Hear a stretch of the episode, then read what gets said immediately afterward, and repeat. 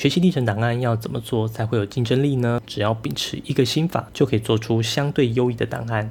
这个心法就是。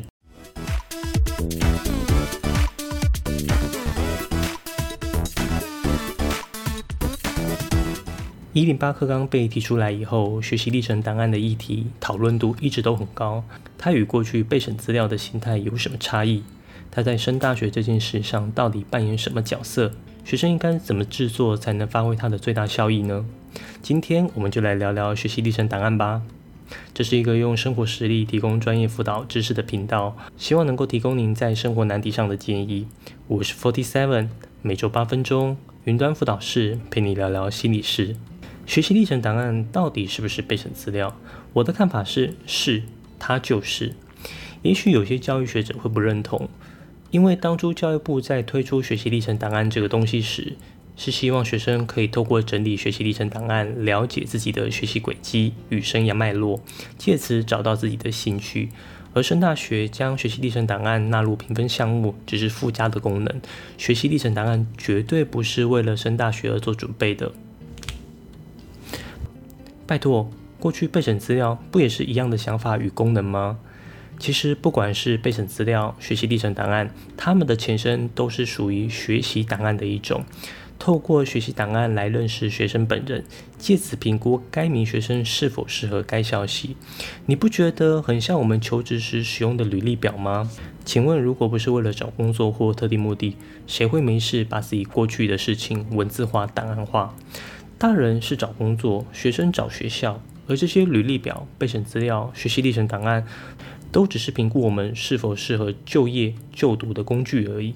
备审资料过去一直被诟病的原因，就是学生被期待做出一份完美的资料，而现在则是期待学生能够在档案中真实的呈现自我。那学习历程档案的实施现况是怎么样呢？首先，我们要先知道学习历程档案总共有分四大项目，分别是基本资料、课程学习成果、多元表现以及学生历程自述。基本资料是由学校统一上传。课程学习成果则是学生在正式课程中有成果作品便可上传，这个部分需要任课老师认证。正式课程简单说就是学生课表，学生如果想上传某一堂课的成果作品，就需要上传到对应的课程之中。多元表现的种类就比较复杂了，包括各类的证明、活动参与、自主学习、弹性学习等等。简单说，就是正式课程以外的都可以纳入多元表现。学生自述就包括自传、学习计划、申请动机，这些都有特定的栏位可以上传，且有件数限制。其实这样分项上传的形态，之前备审资料就是这样了，并不是什么新东西。但是最麻烦的是，教育部贴心的不想让同学将资料集中在高三学测后才做，还有担心学习历程造假的问题，所以。规定学生要每学期上传，且不得更改。不得更改这个部分就让人非常焦虑了，因为这就牵扯到未来申请学校时，大学端会看到什么样品质的学习历程档案。这部分分为上传、提交、勾选三部分。学生在每学期上传学习历程档案给学校，学校在学期结算后提交档案到教育部设计的平台存档。呃，最近好像平台出问题，大家记得要存档。学生在申请大学时，就从教育部的平台勾选适合的档案给申请的校系，你就可以想象成百货公司的橱窗。问题来了，如果高一因为经验不足，做出来的档案品质不太好，未来要勾选给大学看时，其实竞争力可能是不足的。目前解套的办法就是同一份档案我再重新做一次，然后再上传，因为每年都有上传的额度，只要不超过额度限制都 OK。嗯，那不就是高三要再重新整理一次，又跟以前一样了。但是课程学习成果就不能这样喽，因为正式课程结束后，可以上传的栏位也就消失了。未来如果大学端要求看你的课程学习成果，档案品质落差可能就会蛮大的。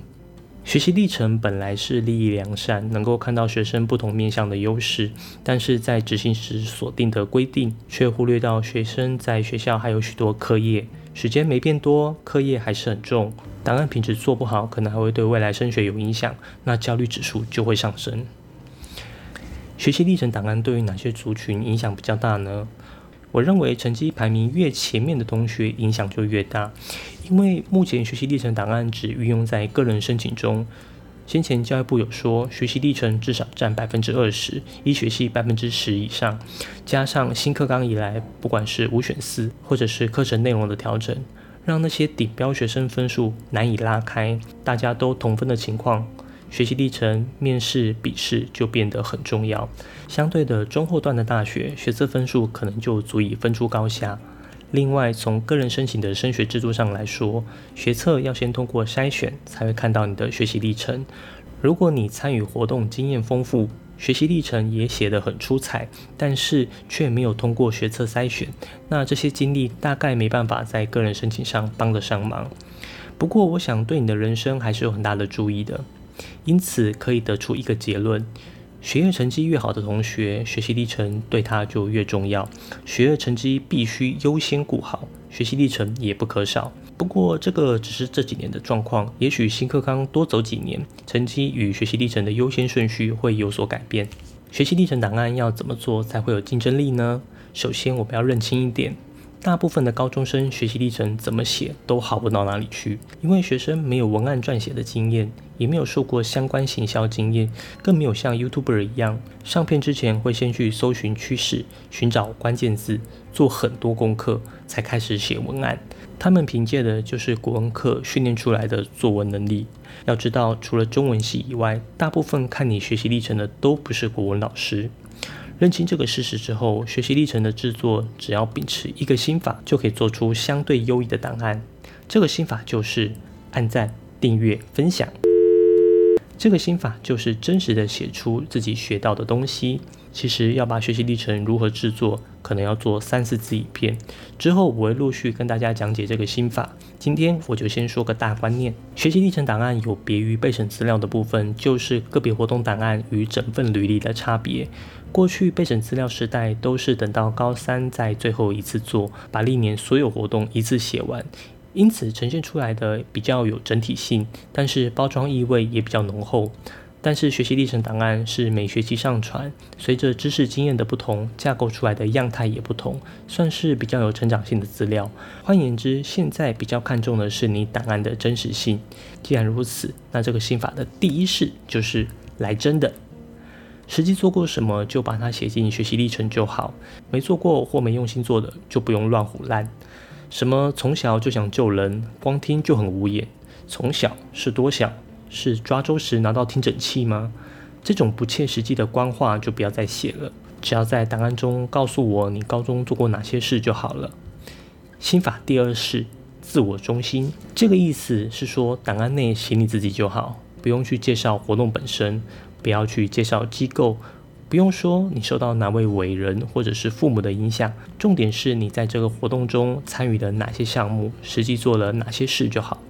心法第三式：具体细节，写的内容越具体越详细越好，而且要写出别人无法复制的内容。什么意思呢？